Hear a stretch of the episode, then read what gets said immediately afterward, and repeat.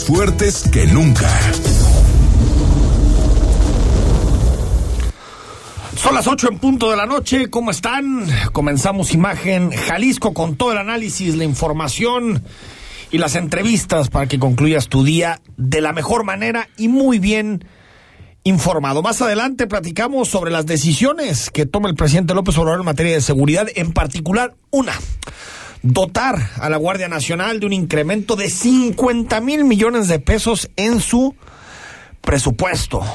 Ahora sí que qué bienvenida para el nuevo secretario de Hacienda, Rogelio Ramírez de la O, que le va a tener que encontrar espacio, presupuesto, 50 mil millones de pesos a la Guardia Nacional. Y también más adelante debatimos sobre el regreso a clases, un fin de semana en donde hubo declaraciones de parte del, del gobernador, del rector de la Universidad de Guadalajara y también del presidente que dijo, llueve, truene o relampaguee, regresamos el próximo 30 de agosto a clases presenciales. Los datos de COVID siguen siendo muy negativos, no solo por los contagios, sino también por las muertes. El viernes de la semana pasada murieron más de 300 personas.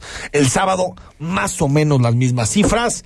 Y bueno, eh, para el presidente de la República, para la Secretaría de Salud, parece, incluso para las autoridades locales, parece como si ese ya no fuera un problema. Como si el hecho de que murieran más de 300 personas diarias por COVID sea algo normal, sea algo cotidiano. Y bueno, el gobernador hoy retomó su ya que empieza a ser tradicional rueda de prensa de los lunes, donde conversa con los medios de comunicación. Muchos temas, en especial Rodrigo de la Rosa, movilidad. ¿Cómo estás? Qué gusto, Enrique. Muy buenas noches a todos. Así es, movilidad, el principal tema de hoy de la rueda de prensa y después pasamos a lo que se conocería como preguntas varias, ¿no?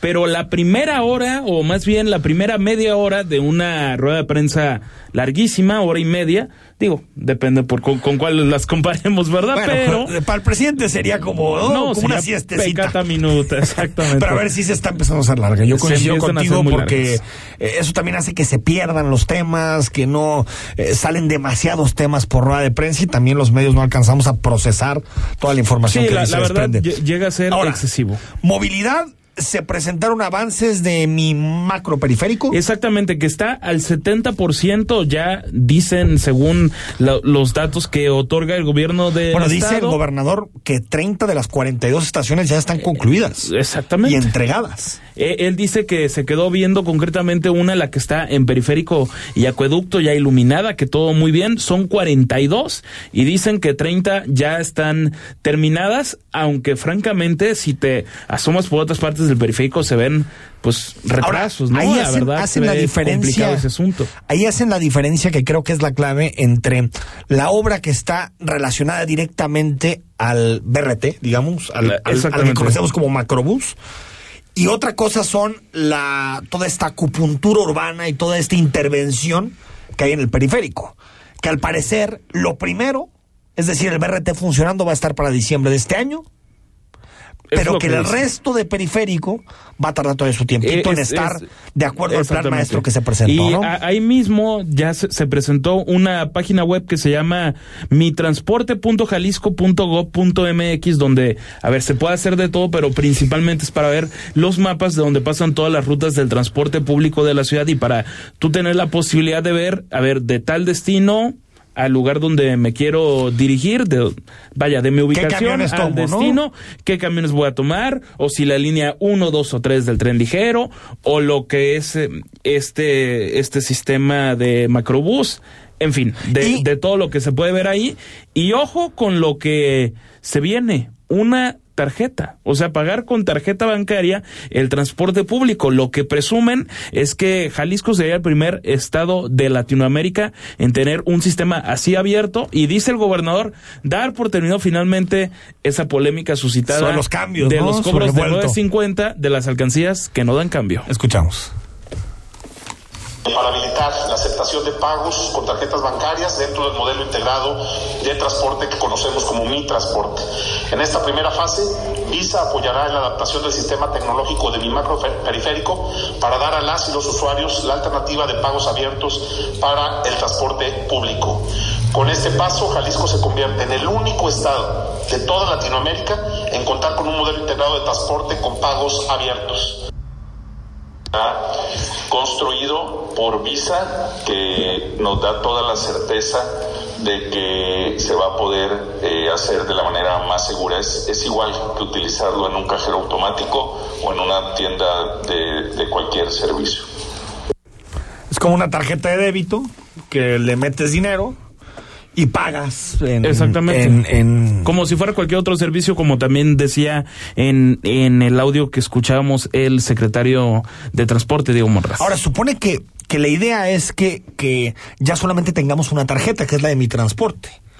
Que es una tarjeta que puedes utilizar tanto para subirte al tren como para tomar el BRT, como o para, para, o para las bici, mismas bicicletas. Para mi bici, para el- Exactamente. para el, para el todo el de sistema de, transporte, vaya. Bueno, está bien que bueno que se pague de todas las maneras, sí, pero lo importante es que todos vaya hacia una tarjeta Sí, universal, porque que creo lo, que sea lo más lo- fácil. lo que recomienda precisamente es hacer los pagos con esa tarjeta para evitar que vayas de 50, ci- de 50 en 50 centavos. Sí, sobre todo por los cambios. Dinero, ¿no? exactamente. Por Aunque en una de esas, Rodrigo, en diciembre la Comisión de Tarifas aprueba subir la tarifa de transporte público Que, ojo. y tal vez el debate de los 50 centavos ya no sea, Ojo, ahí puede ya no sea mucho debate. supuesto. Y también, bueno, nos lo anunció esto el secretario Monraz la semana pasada, va a haber autobús al aeropuerto.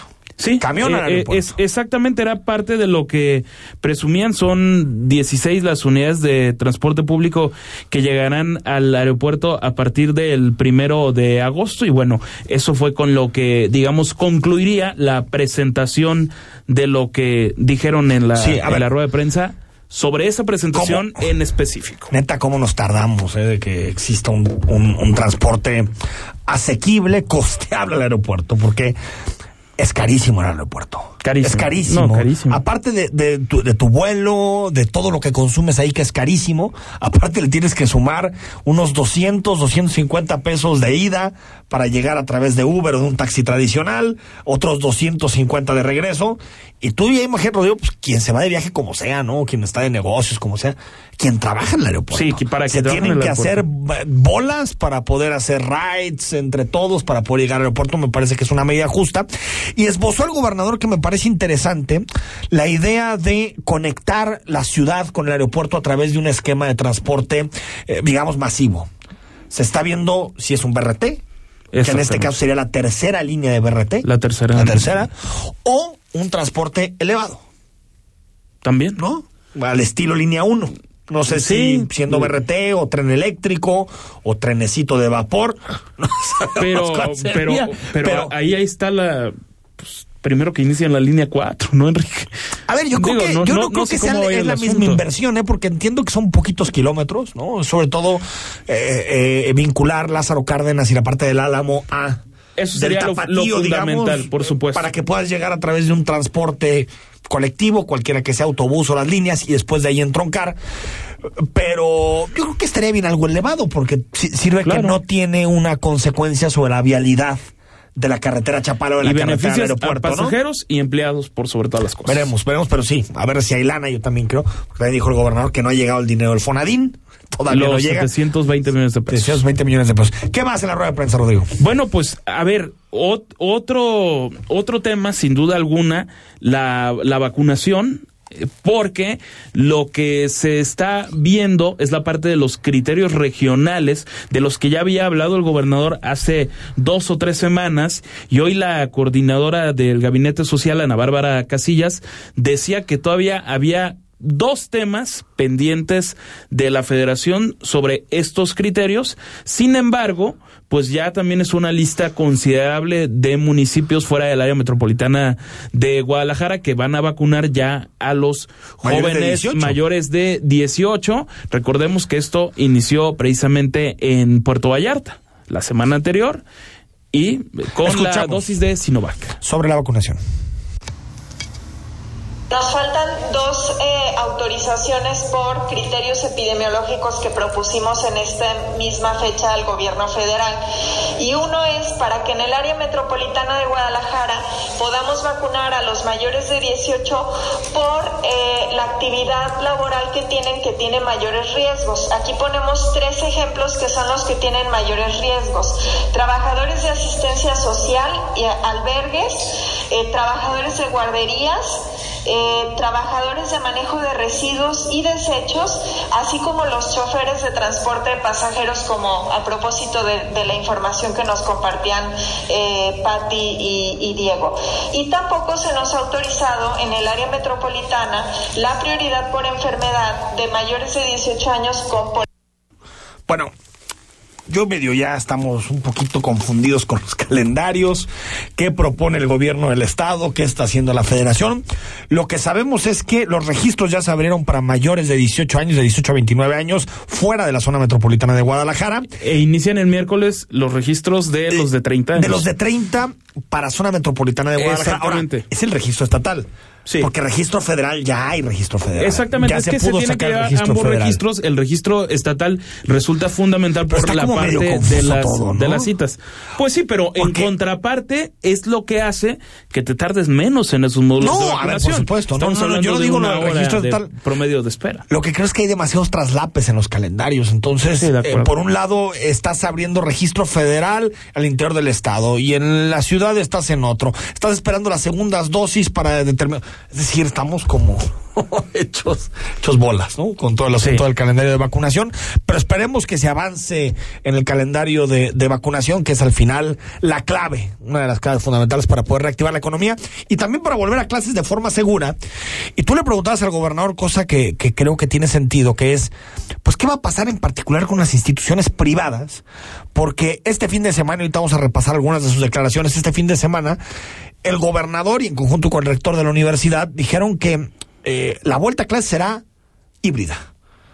Es decir, algunos presenciales, otros virtuales. Con salones hasta un 50% de su capacidad los grupos. Y que los padres de familia pueden pedir, en caso de que no se sientan seguros de mandar a sus, a sus hijos, pueden pedir la modalidad virtual. Sí, el, el tema es que seguramente ya se ha hablado pues de escuelas privadas que no estarían dispuestas a seguir con este modelo y por lo tanto solo ofrecen la presencialidad y el gobernador pues habla de que difícilmente se puede regular esto, por supuesto, y que se pueden sentir en la libertad, pues, de buscar ahora sí que, que otra opción, porque obviamente la parte que ellos regulan, que digamos es la educación pública, es en la que sí pueden tener muy claro que los sistemas son presenciales y a distancia. Escuchamos de educación que podamos habilitar un canal de comunicación directo. Eh, obviamente lo que para que los padres de familia puedan eh, expresar cualquier inquietud o cualquier molestia al respecto pero eh, lo que nosotros presentamos de la modalidad digamos híbrida y opcional para que quien no quiera mandar a sus hijos tenga una alternativa es para el sector público cada institución privada tendrá que desarrollar sus propios mecanismos, pero por supuesto que estamos en toda la disposición de asesorar y atender a quien tenga alguna queja en ese sentido. Si me dan de aquí a mañana, le pediría a Bárbara Casillas, coordinadora de Gabinete Social, que pueda eh, pasarle la información para abrir un canal de comunicación sobre esos temas en específico. ¿Podrían ustedes regularizar eso? Pues no, hay que, hay que entender que es el sistema privado. Este, la gente al final de cuentas, si no quiere mandar a sus hijos a una escuela que solamente tiene esa modalidad, pues tiene la alternativa de mandarlos a otro lado. Pues no sé, yo, yo creo que aquí hay una especie como de dejación de funciones, porque es cierto que las escuelas privadas tienen un margen de maniobra, pero tienen que estar siempre supeditadas a lo que determina la autoridad educativa y la autoridad sanitaria. Si en este caso el gobierno del estado dice en la educación pública se van a ofrecer la modalidad presencial y la modalidad virtual, ¿por qué las escuelas privadas no van a cumplir con esto? ¿O no llevan, por ejemplo, las escuelas privadas y las públicas los mismos planes de estudio? A ver, pero eh, sí, lo, o sea, esta, esta idea de que a los privados no se les puede regular. No, pues um, sí. No, no, eso no quiere decir definir quiénes son los profesores, pero si estamos en un entorno de riesgo, pues es que es, es una idea como de, está bien, si no te ofrecen eso, saca a tu hijo o a tu hija y lleva al otro lado. No, o sea, tampoco es así como enchiladas, ¿no?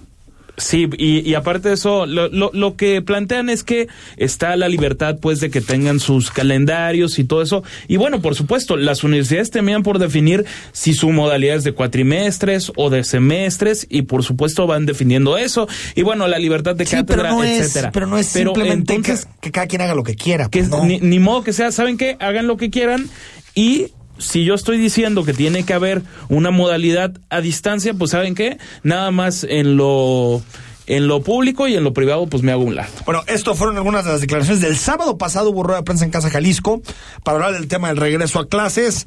Primero el gobernador dijo, hay que volver, es inminente y tenemos que aprender a convivir con el virus. Que vamos a tener que aprender a convivir con el virus, que el virus está presente y seguirá presente mucho tiempo. Y por lo tanto, no podemos vivir paralizados por el miedo. También se propone también se propone una opción a distancia. Vamos a regresar a las clases presenciales con cuidado, con protocolos, con medidas sanitarias y con una modalidad que hoy queremos agregar a lo que se había diseñado como parte de los ajustes que hemos hecho, de manera escalonada, por grados también de escolaridad. Vamos a presentar la estrategia bajo una premisa sobre la que yo quiero insistir. El modelo que estamos presentando de regreso a clases presenciales tiene la opción, insisto, tiene la opción de poder tomar clases a distancia. Y el presidente de la República también habló este fin de semana desde Veracruz, donde dijo, truene, llueva, relampaguee, nieve, lo que sea, el 30 de agosto volvemos a clases presenciales. Porque vamos a reiniciar las clases. Va a iniciar el nuevo ciclo escolar a finales de agosto. No truene o relampaguee. Ahí está. Todas las voces, está claro que, que ya es una prioridad y que bueno. Finalmente fue finalmente una es una prioridad. Ahora, esto de, de hay que aprender a convivir con el virus, que lo dijo Alfaro y lo dijo López Obrador, los dos lo dijeron este fin de semana. Yo creo que está bien. Todos llevamos un año, un año y cacho. A ver, y, y aunque no queramos, con lo el virus. estamos haciendo desde hace un año y medio. Ahora, una cosa es eso y otra cosa es saber a qué nos estamos enfrentando. ¿A qué nos estamos enfrentando? Sabiendo que es una prioridad, por eso esta, semana tendremos mesa para debatir este tema, ¿a qué nos enfrentamos? ¿Sabemos exactamente cuáles están siendo las infecciones en niños? ¿Sabemos si se pueden desarrollar o no? ¿Cómo les impacta la variante Delta? Eh, eh, los salones de clases eh, están hechos y bien ventilados para poder recibir a, al menos a la mitad de los grupos. Yo creo que más allá del sí o el no, el debate es el cómo. ¿Cómo volvemos a la presencialidad en clases? y eh, el gobierno tiene que seguir eh, en su eh, en su labor de eh, defender a la población frente al virus porque yo ya a veces veo tanto al presidente como al gobernador con la idea de saben qué ya cada quien con sus uñitas a rascarse y, ves unas cosas yo lo ve, lo leí en mural hoy en la mañana me pareció impresionante afters como el Bar Américas Ah, sí, claro. Atascado, atascado. O sea, ¿eso es aprender a vivir con el virus? Eso es una irresponsabilidad que debe ser castigada. Porque cuando se dice hay que aprender a vivir con el virus, tal vez uno lo puede interpretar como bueno, hay que tener No, y- cuidado, y, no tenía, hay que un, ser y no tenía un aforo precisamente del 50%. No, ni de broma. Pero ni de loco, hombre. tal vez puedes poner un tapanco y meter gente arriba. A ver, y la gente de, de ese bar Américas ha sido de los creadores de este, Claro. de la Combar, que se han desgarrado Bueno, las vestiduras, cada que les- han hablado de Que- respetar que, los cierto- foros y no lo están haciendo. O- a- Hoy habló el gobernador de eso, de que van a bajar los aforos, ¿no? Que van a disminuir los aforos. Pero ¿de qué sirve si no se respeta? Si no se cumplen, ahí está el asunto. Si los municipios se siguen haciendo guajes como este, como el Bar Américas o como otros bares, que, que cuando dicen es que hay que aprender a convivir con el virus, no, a ver. eh, tenemos que seguir utilizando cubrebocas, tenemos que seguir teniendo sana distancia para cuidar a terceros, para incluso la gente que ya está vacunada. O sea, es que son Por eso este distintos. mensaje, este mensaje de hay que aprender a vivir con el virus, a unas personas le entran como ya. No, una cosa es la, coexistencia que hemos tenido con el con el virus de, que genera el COVID-19 y otra cosa es la irresponsabilidad de esos jóvenes que se contagian. Ojo, quizá a ellos no les haga tanto daño, pero contagian a los que ahorita se están muriendo precisamente. Vamos al corte, estamos en imagen, son las 8 de la noche con 19 minutos. El análisis político. A la voz de Enrique Tucent. En Imagen Jalisco. Regresamos. ¿Sabes cuál es la pregunta de la consulta popular? ¿Estás de acuerdo o no en que se lleven a cabo las acciones pertinentes con apego al marco constitucional y legal para emprender un proceso de esclarecimiento de las decisiones políticas tomadas en los años pasados por los actores políticos, encaminado a garantizar la justicia y los derechos de las posibles víctimas? Responde la consulta popular el primero de agosto. Participa y celebremos la democracia. Contamos todas, contamos todos. INE. Crea tu propia oficina. Con Versa encontrarás confort, elegancia, vanguardia. Lograrás optimización en tus espacios, innovación en muebles y sillas para oficina. Versa Concepto, líder en sillas y muebles para oficina. Visítanos www.versa4.com. La industria automotriz es innovación, seguridad, tecnología, movilidad y elegancia. En Autos en Imagen, viajaremos juntos de lunes a viernes, de 4.30 a 5.30 de la tarde, por el apasionante mundo del automovilismo, de la mano de Cristian Moreno. Pasión y experiencia por los autos, por Imagen Radio, poniendo a México en la misma sintonía.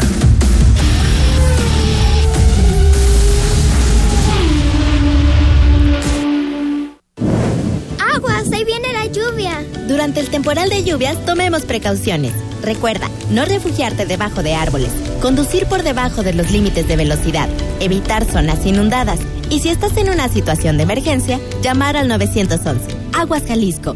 Cuidémonos todas y todos. Gobierno de Zapopan. Imagen Radio, ahora para todo México. Lleva su programación a la televisión abierta, en el canal 3.4 de televisión abierta. Imagen Multicast, la mejor información, con la mejor tecnología digital de la televisión en vivo y a todo color. Con los reconocidos comunicadores de Imagen Radio, Imagen Multicast. Canal 3.4 de televisión abierta, poniendo a México en la misma sintonía.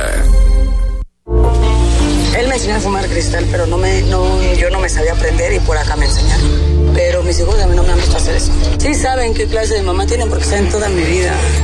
Me metí a chochos, activo, piedra. Cualquier gente que me veía le pegaba. Mis hermanas me hablaban, ¿y qué crees? ¿Cómo tenemos un pedo? Y como loca iba y me peleaba con quien fuera. No me daba miedo, caía a la cárcel. El mundo de las drogas no es un lugar feliz. Busca la línea de la vida. 800-911-2000. Estás escuchando Imagen Jalisco con Enrique Tucent. Compartimos micrófonos contigo. Mándanos una nota de voz de no más de 20 segundos al WhatsApp 33 69 45 22 y escuchamos tu punto de vista durante el programa. Imagen, más fuerte que nunca.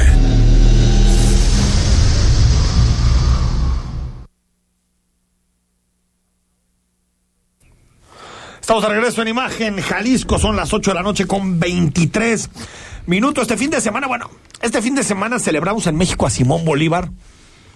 Cosa rara. Yo no recuerdo en alguna ocasión que se haya celebrado a Simón Bolívar en México. No, no le quito ningún mérito ni ningún reconocimiento a, a uno de los libertadores de América, pero Ahorita toma, digamos, connotaciones negativas porque ya está, pues digamos, muy peculiarizado ese personaje a una dictadura como la de Venezuela. La de Venezuela. Es la verdad. Y bueno, propuso ya el presidente que hay que enterrar la OEA y hay que crear un nuevo organismo para agrupar a los estados latinoamericanos que se parezca a la Unión Europea, Europea. dijo. Sí. Qué cosa. Nada más, eh, señor presidente, que Ahí para sí hay llegar- intervencionismo, ¿no? No, y a ver, y en la Unión Europea, para llegar a la Unión Europea, todos tienen que ser democracias, ¿no? De entrada todos tienen que ser democracias, y en nuestro barrio hay muchos que no son No, democracias, que no son democracias. Bueno, y también habló el presidente este fin de semana, en particular el domingo desde Veracruz, de la inversión, 50 mil millones de pesos adicionales para la Guardia Nacional. Lo escuchamos. La Guardia Nacional va a contar con más presupuesto. Va a disponer de 50 mil millones de pesos adicionales para terminar de consolidar esta institución Bueno, eh, 50 mil millones de pesos adicionales y también eh, el presidente afirmó que esto servirá para duplicar el número de instalaciones que tiene la Guardia Nacional, es decir, llevarla a poco más de 500. Eh, vamos a que tengan más instalaciones, eh, ya no van a ser, decía, solo las 266 instalaciones, sino se van a eh, construir cerca, se va a llegar a cerca de 500 este, instalaciones de la Guardia Nacional.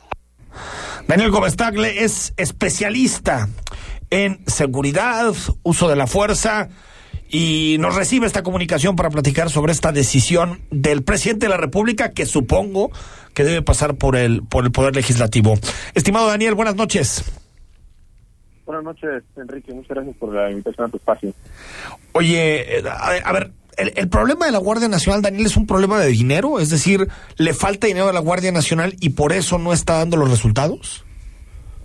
No, definitivamente no. El, lo que le falta a la Guardia Nacional ha sido un plan, una estrategia de operación desde su formación. Pero eso se deriva de la Estrategia Nacional de Seguridad y ese es el, principal problema cuando enfocamos todos los, ponemos todos los huevos en la misma canasta con Guardia Nacional y esto pues nada más está reportando un proyecto que está basado en la imagen y no en un diseño que corresponda a la realidad del país. ¿Cómo, cómo interpretas este anuncio, Daniel? Es decir, si de fondo, como dices, no tiene que ver, el tema de presupuestal no está en el origen de, la falta de resultados de la Guardia Nacional. ¿Cómo lo interpretas? ¿Es un asunto de apostar al futuro, de fortalecerla en términos discursivos? ¿Cómo interpretas un anuncio así? Bueno, mi primera interpretación es que estos son los últimos clavos del ataúd de la seguridad pública del país.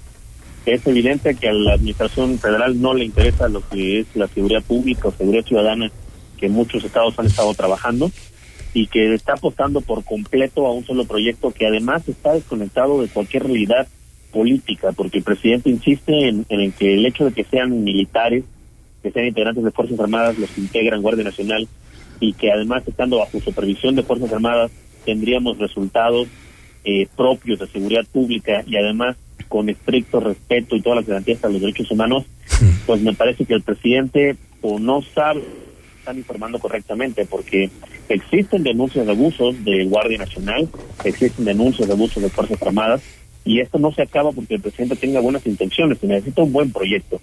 La apuesta me parece costosa, eh, no solamente en términos económicos, me parece costosa también en términos humanos. Ya desde el, desde el año pasado, Enrique, lo hemos discutido, sí. el presupuesto lo aumentó eh, más de 100, eh, 116% el presupuesto de sí. protección balística. Sí a Fuerzas Armadas y redujo 92% del presupuesto de protección balística a policías. Y lo que estamos teniendo ahorita es que la tasa de policías asesinados en la administración López es superior anual a la del presidente Peña o a la del presidente Calderón. Entonces, el costo también se está pagando en las vidas de policías en las calles.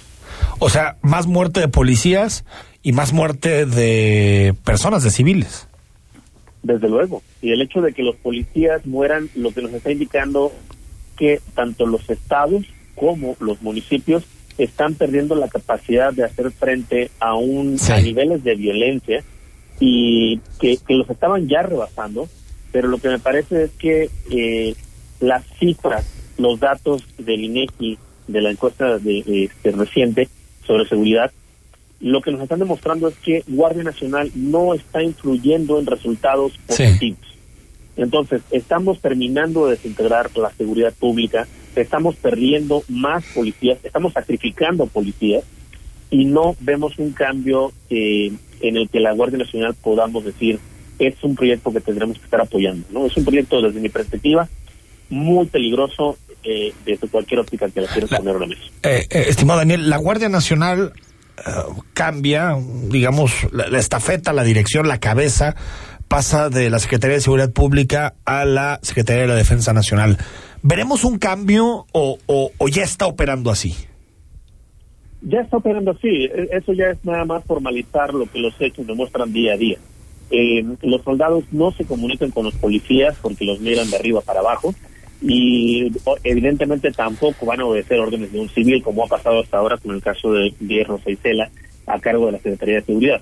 Me parece que eh, se tendría que tomar muy en serio lo que está pasando porque esa formalización del milita- de la militarización eh, de Guardia Nacional es un retroceso de décadas, Enrique, en Sí. cuanto a lo que significa no solamente la seguridad, sino la democracia del país.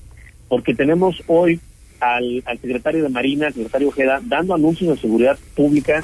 Tiene toda la semana dando los anuncios de seguridad pública como si no existiera una Secretaría de Seguridad de Protección y Protección Ciudadana. Y la otra es que ya tenemos gente dentro de- del partido del presidente a- que no debemos descartar ni siquiera un perfil militar para las elecciones de 2024. Fíjate. Entonces, hay que tener muy, muy presente lo que está pasando y hay que ser muy serios en, en lo que significa oponerse no a la administración López, no al presidente López, sino a estas, a estas decisiones que van terminando pagándose en el, largo plazo. Ya, ya me asustaste, Daniel, como que un candidato militar. Sí, lo dijo la senadora Ciclali. ¿Ah, sí lo dijo? Eh, eh, sí, sí lo dijo. Que no, no Ah, voy a buscar la declaración. este, habría que despertar una, una este, postura militar para 2024. Bendita izquierda. Te mando un abrazo, estimado Daniel. Igualmente para ti, para Gracias. el auditorio, muchas gracias. Gracias por tus minutos para imagen. Pues ahí, ahí está, y, y lo dice claramente con todas sus letras Daniel Gómez Tagle. Esto significa el último clavo en el ataúd de la seguridad civil. Le están poniendo 40% más a comparación del ejercicio de, de este año, vaya, en cuanto a presupuesto a la, a la Guardia Nacional y ya, como decía Daniel, pues sí nos despedimos de esa esperanza, pues de que un civil se encargue de la seguridad. No, no, pues ya, ya. Bueno, eh, especialistas como Alejandro Ope hoy en su cuenta de, de redes sociales, en su Twitter, eh, pues ponía en duda eh, esto de los 50 mil millones de pesos y decía que, que, que creía que era más una digamos, eh, eh, un deseo del presidente de la República o un mensaje mediático más que algo eh, eh, factible. Mira, se, los leo algunas opiniones. Alejandro López, uno de los más reconocidos especialistas del país en materia de seguridad, dice... No, no le van a dar 50 mil millones de pesos a la Guardia Nacional. Como lo sé, muy fácil. Es una cifra machote que el presidente se, saca de la manga en varios momentos con respecto a la Guardia Nacional y pone todas las veces que ha hablado de los 50 mil millones Ah. de pesos. Dos, la única manera de darle esa cantidad a la Guardia Nacional es transferir las plazas de la Sedena o la CEMAR. Eso no va a suceder porque la gente que trabaja en la CEMAR o en la Sedena no quiere que lo transfieran a la Guardia Nacional por sus derechos y sus relaciones también laborales. A lo mejor le dan más presupuesto a la Sedena para la Guardia Nacional, pero francamente dudo que sean 50 mil millones de pesos porque incrementa, in- implicaría un incremento real de 40%, lo que decías, eh, Rodrigo, en el presupuesto de Sedena. Y eso sin considerar Santa Lucía, el tren Maya. No va a suceder. Así. Pues ahora Oye, sí que ahí con el dinero es muy fácil. Veremos cuánto llega en el siguiente presupuesto. Pero, pero Enrique, ahí la reflexión es que esa crítica feroz que hizo el entonces opositor López Obrador a los expresidentes Pe- eh, Peña Nieto y Felipe Calderón por la militarización Uh. del país, esos expresidentes quedan como niños Oye. de pecho en la militarización Querido del Rodrigo. país a lo que vemos en la actualidad. Querido Rodrigo, si López Obrador gobernara como crítico, mira, tendríamos la gasolina barata, tendríamos el gas barato, tendríamos aeropuertos de primer mundo, tendríamos eh, eh, democracia, tendríamos no a las militares fuera de fuera de la vida de seguridad de nuestro país. Estarían en los cuarteles. López Obrador prometió tantas cosas, tantas cosas que bueno. Pues ahora sí que él es eh, Es esclavo de sus diferente ser opositor que Ah, claro, gobernar. no es lo mismo, ¿no? No es lo mismo. No es lo mismo. Por cierto, antes de irnos al corte, falleció hoy un histórico del prismo, René Juárez, quien fuera gobernador de Guerrero y coordinador de la bancada del PRI en la Cámara de Diputados a los 65 años. joven. Víctima de complicaciones del COVID-19. Parece que si no se ha confirmado, pero es hace unos se- meses se eh, anunció en sus redes sociales que tenía que tenía coronavirus, pues que descanse en paz eh, René Fue, Juárez. fue presidente del, del Prismo Sí. en aquella época en la que José Antonio Mide era el Candidato. candidato, Fue el último a la Peña. presidencia en, Sí. en 2018 y sin duda pues un muy viejo lobo de mar de los Cuate que entró René Juárez para tratar de, de pues compactar al prismo después de que Enrique Ochoa Reza pues haya tenido un proyecto no tan cercano a las bases priistas y el PRI ya quería todo apoyar a López y Obrador que en la se vio forzado a, a renunciar. A O sea, renunciar, tal sí, cual. tal cual. Al corte, son las 8 de la noche con 34 minutos. Cuando regresemos, platicamos con un representante de gasolineras en Guadalajara, porque hoy el Universal publicó que la gasolina de Guadalajara es de muy mala calidad. Al corte. El análisis político. A la voz de Enrique Tucent. En Imagen Jalisco. Regresamos. ¡Aguas! Ahí viene la lluvia. Durante el temporal de lluvias, tomemos precauciones. Recuerda, no refugiarte debajo de árboles, conducir por debajo de los límites de velocidad, evitar zonas inundadas y si estás en una situación de emergencia, llamar al 911. Aguas Jalisco. Cuidémonos todas y todos. Gobierno de Zapopan. El momento, la conversación, el hashtag hasta el entendimiento de todos. Solo se puede desmenuzar lo que está en tendencia. Trends. ¿Qué es lo que habla la ciudad? Trends. La radio en tendencia.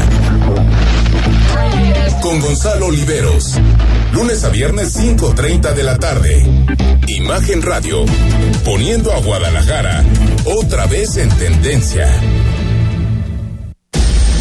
Escucha Imagen Jalisco con Enrique Tucent. De 8 a 9 de la noche, 93.9 FM. Imagenguadalajara.mx. Imagen. Más fuertes que nunca.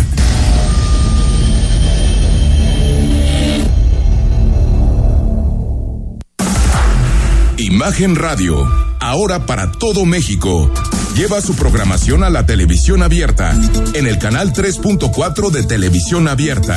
Imagen Multicast, la mejor información, con la mejor tecnología digital de la televisión en vivo y a todo color.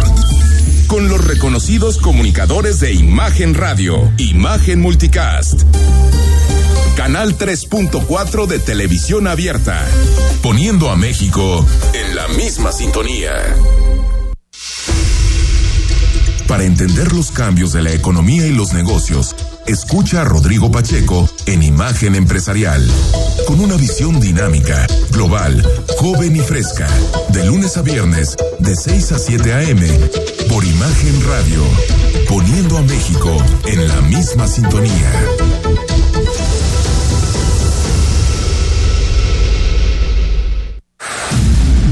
La industria automotriz es innovación, seguridad, tecnología, movilidad y elegancia. En Autos en Imagen, viajaremos juntos de lunes a viernes, de 4.30 a 5.30 de la tarde, por el apasionante mundo del automovilismo, de la mano de Cristian Moreno. Pasión y experiencia por los autos, por Imagen Radio, poniendo a México en la misma sintonía.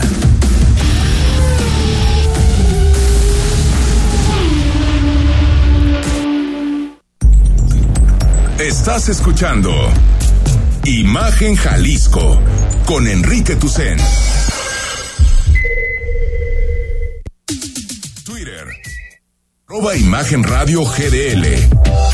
Imagen. Más fuertes que nunca. 8 de la noche con 38 minutos. Hoy publica el Universal, así, ocho columnas da Pemex gasolina de baja calidad a Guadalajara. Exactamente, en la de 8. Una gran parte de los más de 2.5 millones de automovilistas que circulan en Guadalajara, Jalisco, consumen gasolina sin tener conocimiento de que éstas incumplen con las especificaciones que demandan las normas mexicanas. De acuerdo con la NOM 016-19, las estaciones de servicio deben despachar combustible con un contenido máximo de aromáticos de 25%, sin embargo lo distribuyen hasta con 35%. Para mí esto es en chino, ¿no? sí, no, no, no. Diciendo, ¿no? Entonces... Eh, queremos platicar con Carlos Elizondo, él es representante de, de gasolineros, para que un poquito nos explique si, si en realidad nos dan gasolina tan mala como dice esta nota del Universal. Estimado Carlos, buenas noches. ¿Qué tal? ¿Estás? Buenas noches. Muchas gracias por invitarme a tu programa. Oye, a ver, Carlos, explícanos este este asunto de los aromáticos y si nos llegan eh, si nos llega mala gasolina de Salamanca. ¿Es cierto o no es cierto? Eh, creo que es una verdad a media. y, y creo que no deberíamos tomarlo tal cual es así. Sí. Me da la impresión de que tiene algún trasfondo político muy muy concreto para la entidad. Eh, por una razón, porque de la refinería de Salamanca no nada más se abastece Guadalajara, Sí. sino todo el Bajío. Y, y, pues sería tanto como decir que todo el Bajío tiene el mismo problema. Y pues es un poco falso y real además. Real porque sí es, no tiene nada que ver con los aromáticos o con la calidad del ¿Qué, combustible. qué- perdón, antes de que expliques eso, Carlos, ¿qué son los aromáticos? Mira, los aromáticos es cuando el- la gasolina, eh, eh, la combustión, es el, digamos, eh, lo contaminante que se, que se avienta del, sale del auto Sí. hacia la atmósfera y que nos este, eh, hace daño al ser humano.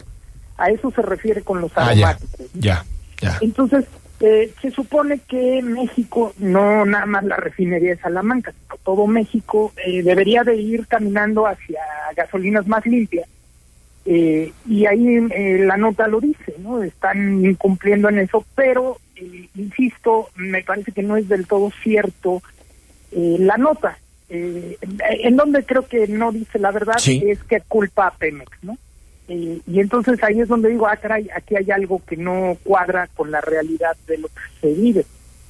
Hace algunas semanas, casualmente, platicaba yo eh, con el director nacional eh, de talleres de una de las marcas más importantes de vehículos, de, de vehículos nuevos. Y casualmente él me platicaba que en este año ha habido una cifra récord de autos que llegan al taller a nivel nacional eh, por mala combustión, porque Ajá. se quedan detenidos, etcétera, etcétera. Y le preguntaba, bueno, ¿y a qué, por qué pasa eso? Dice, mira, los autos empiezan a cascabelear, Sí. eh, uno trata de acelerar y como que se ahogan, dice, y eso es producto de, de las malas gasolinas. Y entonces la pregunta que le hacía yo, bueno, entonces sí, Pemex dice, no, no podría yo acusar a Pemex, dice, lo que sucede es que eh, pues ahora ya hay muchas gasolineras de muchas marcas Sí. y entonces eh, pues eh, hemos detectado, no sé cómo lo detectó, pero te cuento lo que me dijo, Sí. que es, son vehículos generalmente que consumen gasolina en gasolineras diferentes a Pemex. Incluso nosotros les decimos a nuestros clientes, oiga, ¿dónde, dónde surtió su gasolina y empezó a hacer este tipo de, de problemas? Y generalmente es en gasolineras que no tienen que ver con Pemex. Eh, ya Ahora, de decías, perdón, Carlos, que, que había una parte real de la nota. Decías, esto no, no lo compartimos, sobre todo la acusación directa a Pemex, pe- pero decías que había otra parte que sí te parece real de la mala calidad de la que sí gasolina. es real, eh, lo que sí es real es los aromáticos, es Sí. cierto. Eh, Pemex no ha caminado hacia disminución de aromáticos, eso es verdad. Pero eso no es el problema por el cual eh, los vehículos tienen estos detalles mecánicos. En realidad el problema de los detalles mecánicos es que eh, las gasolinas que no pertenecen a Pemex ya no están vigiladas por Pemex y el combustible puede venir desde muchos lugares.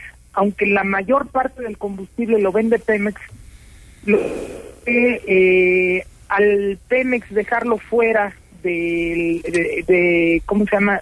De estar supervisando el combustible, eh, ya se hacen muchas mezclas en estas gasolineras que no pertenecen a su sistema. Y eso es lo que realmente está provocando que el combustible sea de mala calidad. Y Ahora- entonces ahí es donde creo que Pemex eh, queda fuera del verdadero problema. Ahora, ¿qué porcentaje de las gasolinas que consumimos las vende Pemex? El, el 79% es, es vendido por Pemex, pero te insisto, eh, Pemex pierde el control en cuanto entrega en gasolineras. Ahí pierde el control. Solo sigue controlando las que pertenecen a Pemex Oye, y sí. que dicen faldón Pemex, ¿no? Do- do- dos cositas más, Carlos, antes de, de, de despedirte. A, a ver, con un sí o un no, ¿es mejor la calidad de, de la gasolina en la Ciudad de México que en Guadalajara? No, falso. Falso. Es entonces la nota Lo único que- se aplicaría igual a la Ciudad de México que a Guadalajara.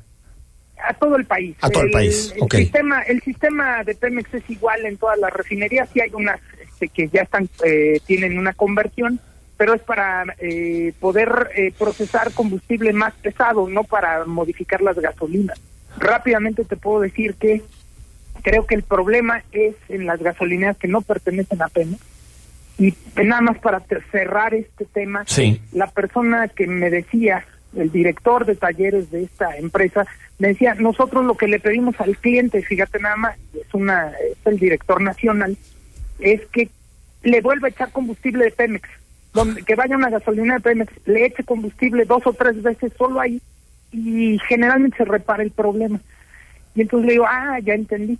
Pues lo que entiendo y, y lo que sabemos, además, los que estamos dedicados a este tema, pues es que cuando Pemex ya controlen las gasolineras, o sea, cuando se entrega el combustible, es que ahí en los tanques los gasolineros o las empresas echan supuestamente esos aditivos que, que son falsos, son solo para aumentar el, el- la robustez del combustible y poder vender más caro y ganar más dinero.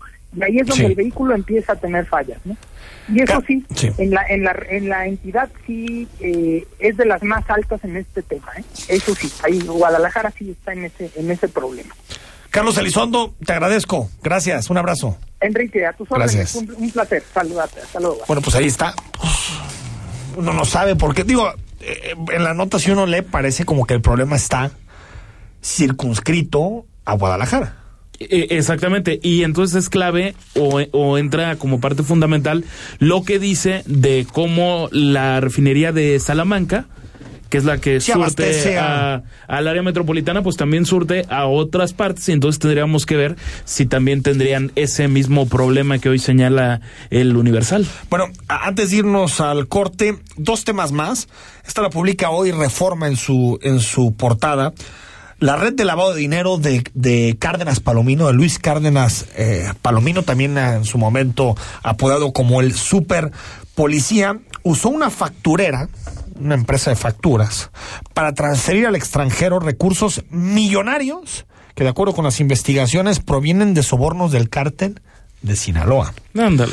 Conforme a las indagatorias de la Autoridad Federal Mexicana, Cárdenas recibió millones de dólares. En 2000, del, el, el- se han detectado hasta el momento depósitos irregulares por más de 37 millones de pesos. Me parece que eh, Cárdenas Palomino está cercado. Veremos qué suelta. Es un hombre que sabe mucho. Mano derecha de García Luna en el sexenio de Felipe Calderón. Y hoy, en la portada de Reforma, pues sale Felipe Calderón entregándole una distinción a Cárdenas Palomino de estas fotografías que en su momento tal vez no llaman la atención, pero después de algunos años se empiezan a volver en fotografías muy Siempre hay un tuit, dicen por ahí, ¿no? Muy Sin que este sea un tuit. Yo ojalá que Cárdenas Palomino sea el último de esta estructura policiaca, política, corrupta que operó dentro de la Secretaría de Seguridad Pública. Y antes de irnos al corte, bueno, tremendas las afectaciones por las inundaciones en Zapopan, tremendas. Los las los videos son verdaderamente escalofriantes, Enrique. O sea, son Es eh, parece que lo que estás viendo es Bangladesh, ¿no? O sea, es una una cosa tremenda en el arroyo seco, particularmente en las colonias de Miramar y de Arenales Tapatíos. 310 casas afectadas según el último corte de la Unidad Estatal de Protección Civil y Bomberos del Estado. Bueno, esto dijeron hoy en la rueda de prensa. Vamos, es todo lo que se hace de trabajo en, la contención del agua que baja de la primavera a muchas poblaciones. Es un esfuerzo enorme que se hace año con año. Pero esos esfuerzos, cuando la naturaleza nos golpea con eh, la fuerza con la que lo hizo este fin de semana, pues es muy poco lo que podemos hacer. Esa es la realidad con la que estamos hoy eh, lidiando. Y pensar que esto tiene que ver con otro tipo de situaciones, eh, me parece que sería un error. Lo que estamos viviendo son eh, fenómenos que evidentemente son la consecuencia de los procesos de cambio climático, tanto la sequía que vivimos este año como los terribles torrenciales que nos han azotado. Eh, El análisis político. A la voz de Enrique Tucent. En Imagen Jalisco. Regresamos. Aguas, ahí viene la lluvia. Durante el temporal de lluvias, tomemos precauciones. Recuerda, no refugiarte debajo de árboles, conducir por debajo de los límites de velocidad, evitar zonas inundadas, Y si estás en una situación de emergencia, llamar al 911. Aguas Jalisco. Cuidémonos todas y todos. Gobierno de Zapopan. La fe te ayuda a creer en ti y te da la inspiración para lograr cosas importantes en la vida. Por eso en este espacio, a través de temas sobre religión católica y de valores, te ayudaremos a reforzarla cada día. Escucha al Padre José de Jesús Aguilar Valdés en Resonancias de Fe. Todos los domingos a las 9 de la mañana. Por Imagen Radio.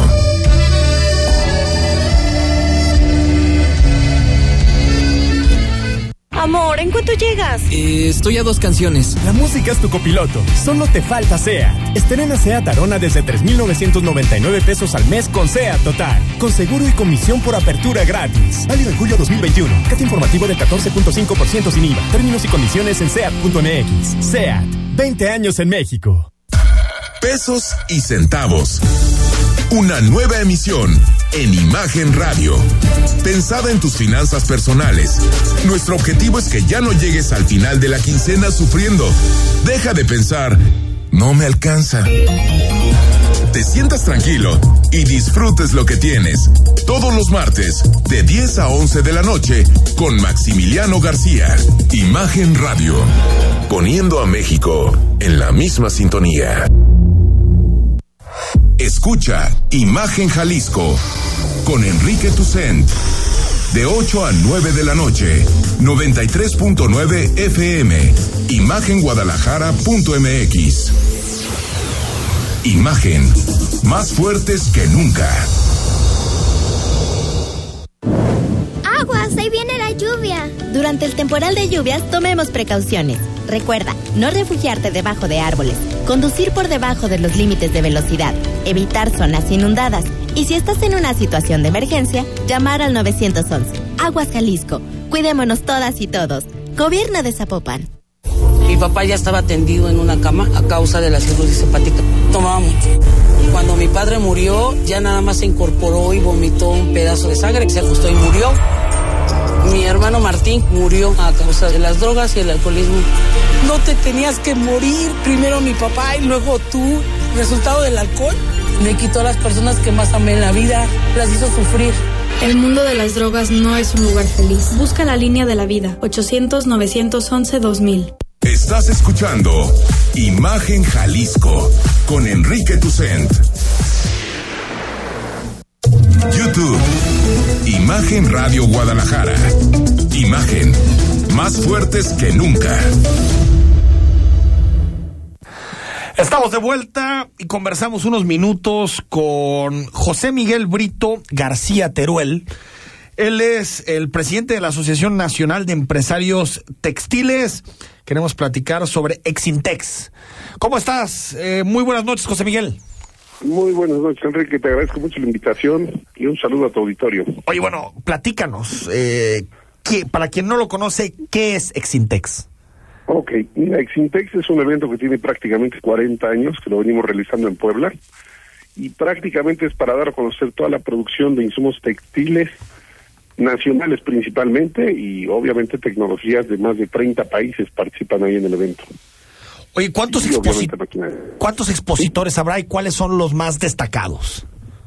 Mira, principalmente tenemos ahí, bueno, son alrededor de mil stands, para que se den una idea, cercano a las tres hectáreas de exposición, es un evento muy grande, y obviamente vas a tener marcas ahí desde hilo, tela, confección, maquila, algo de producto terminado, y una buena parte de todo lo que es maquinaria, de pues todo tipo que tenga que ver con la industria textil, automotriz, todo lo que sea alrededor de, del medio. Oye, eh, ¿en dónde se llevará a cabo? ¿Específicamente en qué lugar? Es en Puebla, es el centro de exposiciones, está en el Cerro de Loreta en Guadalupe, ahí pegadito a los fuertes de, que tenemos aquí en Puebla. Países participantes, platícanos, ¿quiénes vienen? ¿Qué países eh, se darán cita en Exintex? Mira, de marcas tenemos más de 30 países, obviamente viene Estados Unidos, Canadá, y de igual manera tenemos muchísima maquinaria en la industria textil que es italiana, alemana, española, y prácticamente vienen incluso asiáticos, Turquía, son muchísimos los países que participan con sus marcas, ¿no? prácticamente con su tecnología. Seguimos, eh, tú lo sabes bien, eh, José Miguel, enfrentando algunos asuntos relacionados con la pandemia. Para quien se anime, para quien quiera participar, ¿qué, qué mecanismos, qué protocolos existirán para pues, hacer de Exintex un lugar seguro en términos sanitarios?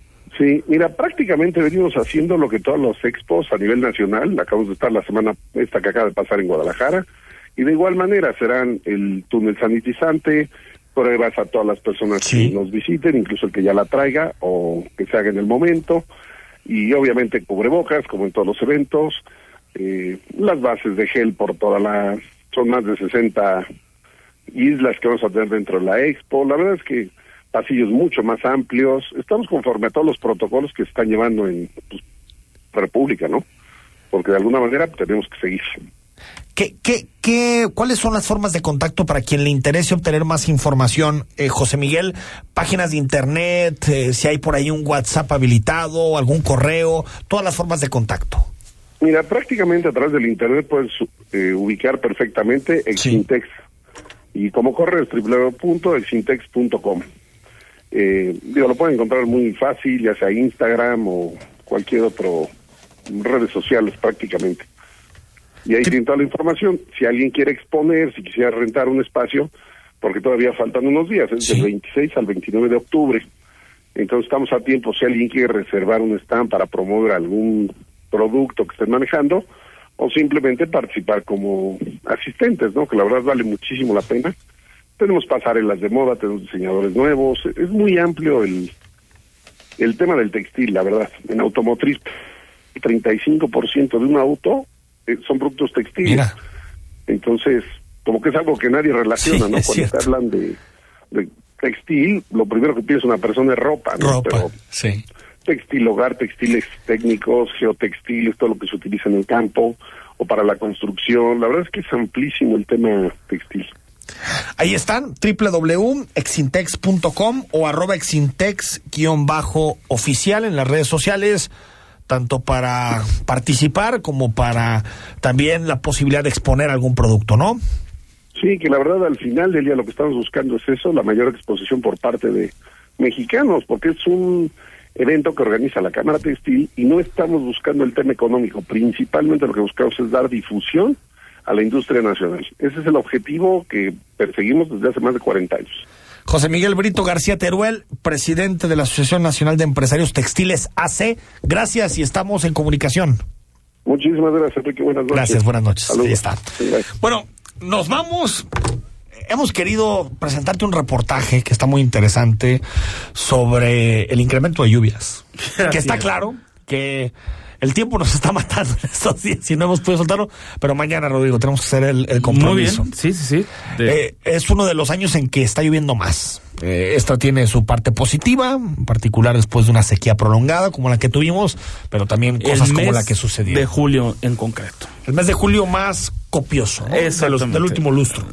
Es correcto. Nos vamos. Mañana a partir de las 8 de la noche estamos totalmente en vivo en Imagen Jalisco. Soy Enrique Tucen y buenas noches a todas y a todos. Escucha Imagen Jalisco con Enrique Tucent de 8 a 9 de la noche 93.9 FM Imagenguadalajara.mx Imagen más fuertes que nunca Soy más, más alcohólico que drogadicto, pero ya al último empecé a probar lo que es la piedra y la cocaína. Fue cuando murió mi hija. Muchos padres que estaban ahí en la sala de espera sacaban a sus hijos este, cargando y, yo tuve que sacar a mi hija en un ataúd. Lamentablemente no pude hacer nada por ella. En el momento que murió mi hija, realmente hasta los perros lloraban conmigo. El mundo de las drogas no es un lugar feliz. Busca la línea de la vida. 800-911-2000. ¡Aguas! ¡Ahí viene la lluvia! Durante el temporal de lluvias, tomemos precauciones. Recuerda, no refugiarte debajo de árboles, conducir por debajo de los límites de velocidad, evitar zonas inundadas y si estás en una situación de emergencia, llamar al 911. Aguas Jalisco. Cuidémonos todas y todos. Gobierno de Zapopan. Él me enseñó a fumar cristal, pero no me, no, yo no me sabía aprender y por acá me enseñaron. Pero mis hijos a no me han visto hacer eso. Sí saben qué clase de mamá tienen porque saben toda mi vida. Me metí a chochos, activo, piedra. Cualquier gente que me veía le pegaba. Mis hermanos me hablaban, ¿y qué crees? Mamá, tenemos un pedo y como loca iba y me, me peleaba con quien fuera. No me daba miedo, caía a la cárcel. El mundo de las drogas no es un lugar feliz. Busca la línea de la vida. 800-911-2000. É Aqui sai.